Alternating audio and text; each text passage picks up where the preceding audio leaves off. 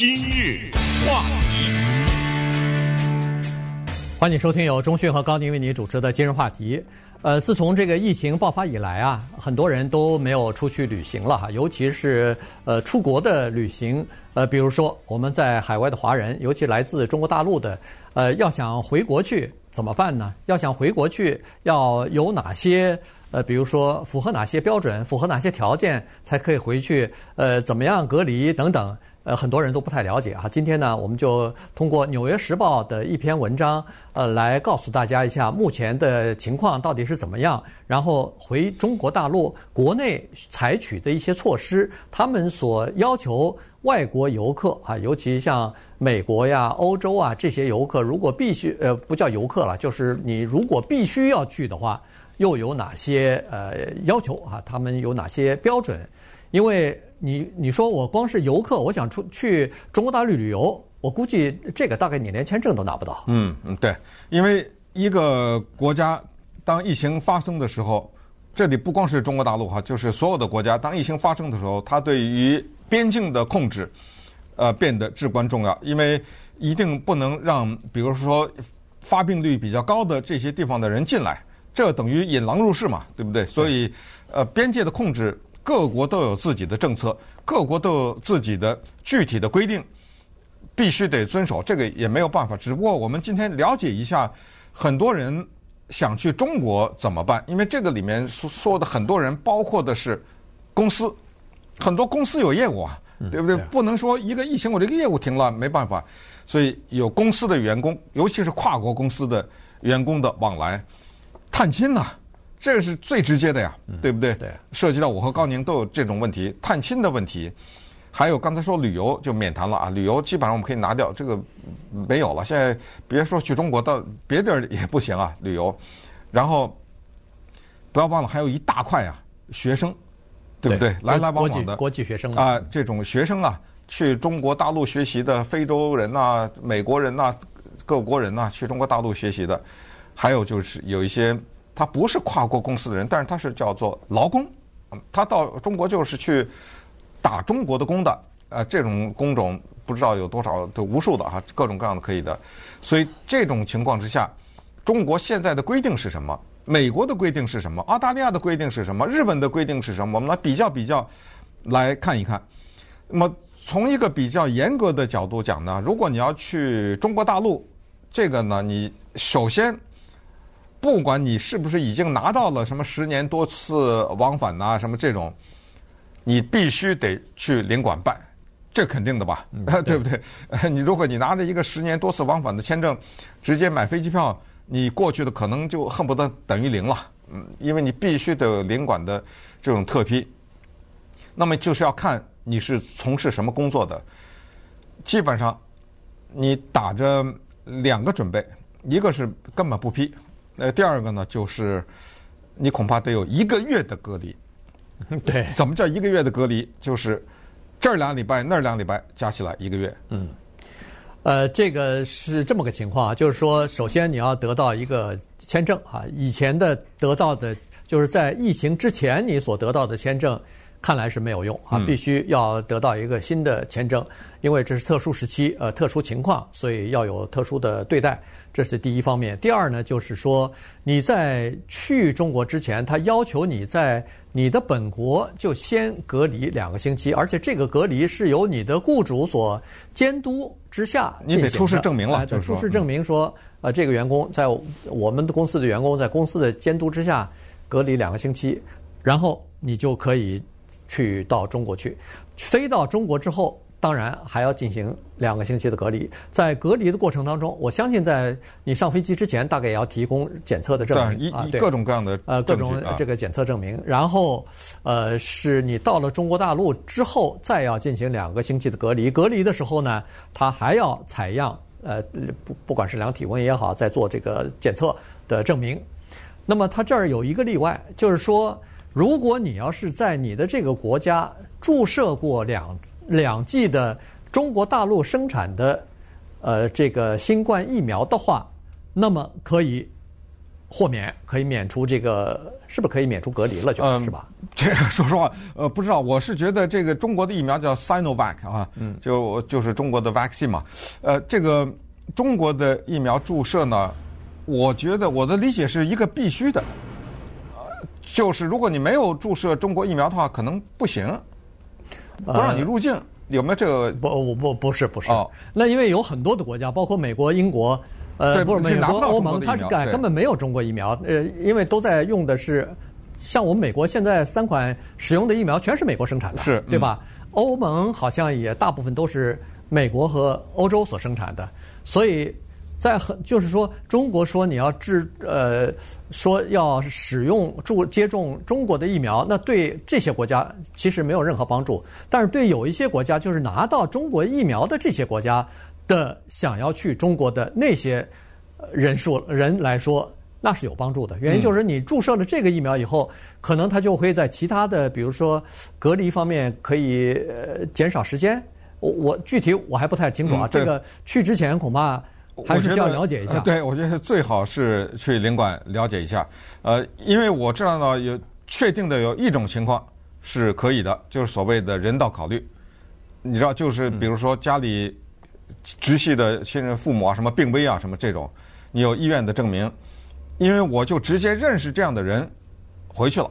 哦，哎，但是请注意，这个的即使是收到什么病危通知什么之类的，那两个礼拜的隔离是不能免的。就这两个礼拜是你进入到中国大陆的那两个礼拜。我听说在像台湾呐什么这些地方有，包括香港有在家隔离这一说，就是。他有某种电子跟踪你，呃，给你一个东西戴在手上啊，呃，然后你要要是走到哪里，他能知道啊，违规的话不行啊什么的，在家隔离。但是去中国大陆的这个隔离，是他有一个车把你接到一个地方，不是你回家。集中的，集中的。对对，不是你回家隔离，是他把你带到一个地方，有两个礼拜的这个隔离，而且你说的什么体温呐、口腔啊，还现在还增增加了一个肛门检测呢，对不对？嗯。呃。据说这个检测更有效，还是更准确吧？还增加了这么一项。然后，当然，如果有可能的话，你要是接受过中国疫苗的话，这个就会增加你的，就让你的整个的过程更顺利一点。对，呃，所以如果要是去，呃，是待两个星期隔离跑不掉的话，那么你如果啊，咱们假设，呃，是。呃，家里头有人去世的话，那这两个星期怎么等？怎么等法啊？等对，这个没办法，哎，这个就，这个就没办法了。这就等于是来不及了哈，嗯、就说时间上你就就有问题了。如果要是他让你在国内在。这个去之前，你再要呃，比如说隔离一个什么呃一个星期，或者是再要提供一些证明的话，还还得办好几天。那这样一来的话，可能时间就拖得就更长了。而且去了以后回来又有问题，因为美国好像现在禁止中国直接进入到美国的这个航班吧？除非你有绿卡，绿卡或者是公民啊，或者是呃绿公民，当然更不用说，或者是你的直系亲属是美国公民。啊，这是美国这方面的一个规定。那稍等会儿我们再看看，呃，美国、日本呢、澳大利亚等等这些，以及和呃中国现在的等于是边界这方面的限制的这个对比，然后再看一看几个具体的例子。今日话题。欢迎继续收听由中讯和高宁为您主持的今日话题。这段时间呢，跟大家讲的是这个各个国家的旅行限制哈。呃，从这个意义上来讲呢，看来在今年的春季以后啊，呃，这个疫苗越来越注射之后呢，呃，人们一直说的叫做疫苗护照、防疫护照这件事情呢，就变得呃提到议事日程上来了哈。因为呃，越来越多的国家，每个国家都有各自的规定，所以呢。呃，到底旅行的时候是按哪个规定来？这就比较，就是说就比较麻烦啊。就是说，你比如说刚才说的，中国有中国的这个限制，美国它也有限制啊。美国刚才说了，你外国人什么直接从呃中国飞来的不行，呃呃，从欧洲飞来的不行，从巴西飞来的不行。你只要从这个疫情比较缓和的一些地方，呃，控制的比较好的地方，呃，我才允许你呃进入到美国来，否则的话不允许哈。来了以后，可能也有一些具体的措施，比如说自自我隔离呀、啊、等等，呃，这些措施。那澳大利亚呃非常严格，也是，它每天只有他有配额的，嗯，每天只有比如说三百、四百。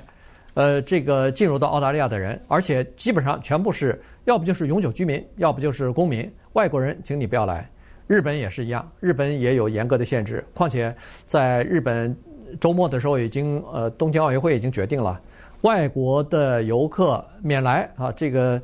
东京奥运会的时候，外国的游客一律都不许来，所以这个又造成一个很大的麻烦。据说是已经卖了，呃，我看有的报道是六十万张啊门票给外国的各种各样的游客，有的说是已经有一百万呃一百万张了，有有的是六十万张。所以这些门票要退，那这些人嗯不光是买了门票了，他买门票的同时又订了旅馆了，嗯，订了酒店了，那这些也要退。但是这些退呢，东京奥运会说。旅馆、飞机什么的机票，这不归我们管。但是我们不可以帮你跟那些你的代理商，就是你不管是从网站上订还是航空公司订，我们跟他们打个招呼。但是恐怕手续费百分之二十的手续费罚款，这大概是跑跑不掉的。这个你说对吧？这个有点不对啊，是你的决定啊，对不对？对，这所谓你的错，我的错，这是你的错，怎么让我承担后果呢？但是说到奥运。我们就想到北京的奥运，因为北京呢，在二零二二年，就是明年吧？对啊，明年二月份吧。二月份有一个冬季奥运会。对，这个呢被视为一个有可能一个分水岭，就是可能那个时候啊，疫苗啊和人类整体的免疫啊等等对这个疫情的抵抗，可能就开了，也可能就真的。全世界都可能都慢慢的步入正常吧，呃，人们现在等待的就是二零二二年北京奥运的冬季奥运的这个契机啊，就是希望能够让他呢把整个的刚才说的那些呃交流啊，全部的打开，公司啊、探亲啊、旅游啊、学生啊、劳工啊等等，全部的打开，希望如此，或者我们希望更早一点，对吧？因为其实很多人受到了影响，这些人。很多的，尤其是学生，我们看到这个报道当中，包括什么，伊索比亚、埃塞俄比亚的学生什么，全都回不去了吧？对，呃，他们只好在呃网上上课呀之类的，都造成很多困境。还有的是在疫情的初期，错误的估计了疫情的时间，有什么英国人呐，呃，这个先生先留在中国，太太带着孩子先回的英国，这一下完了，嗯，回不去了，回不去了啊。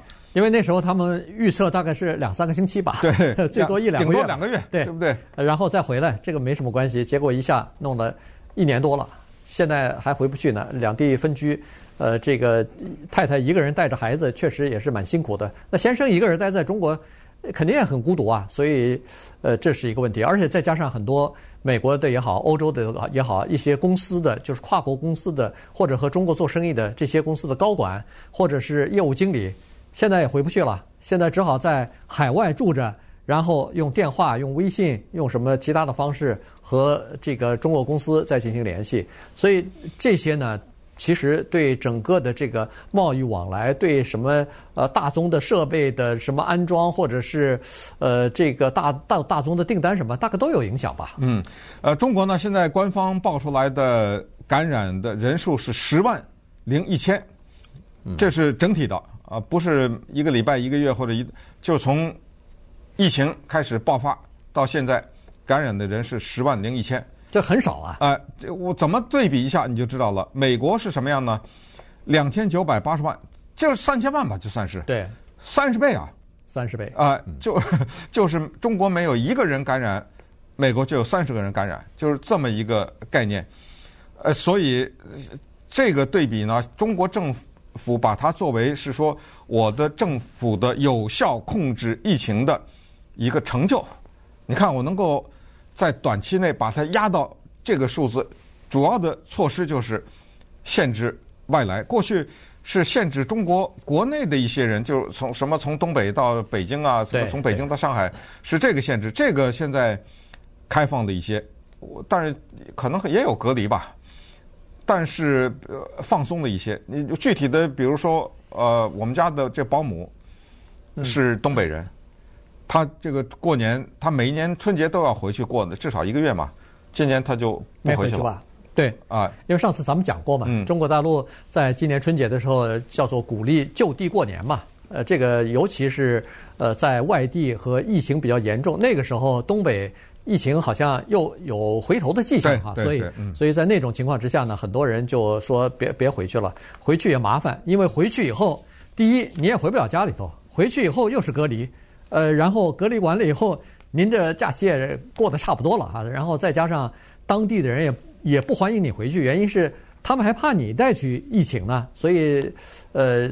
大家就就地过年啊，这个看来这个措施还呃执行的不错，因为呃就是在前段时间我看那个呃就是国内发来的视频啊，各种各样的就是和家里通话什么的呃照片什么的，都发现说现在至少在苏州啊，上街什么去商店里边去什么美食街什么的，那是人潮汹涌啊，有的人戴口罩，有的人也没戴口罩。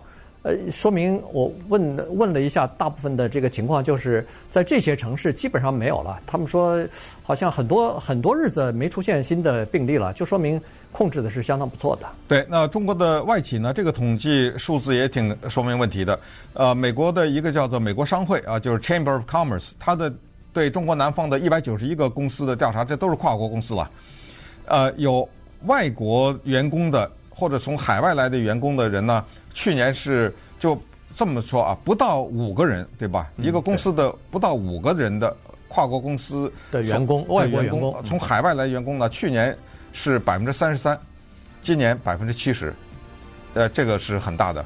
然后一个海外员工都没有的呢，去年是百分之九，今年是百分之二十八，呃，所以你可以看到，就是跨国公司受的影响也是蛮大的。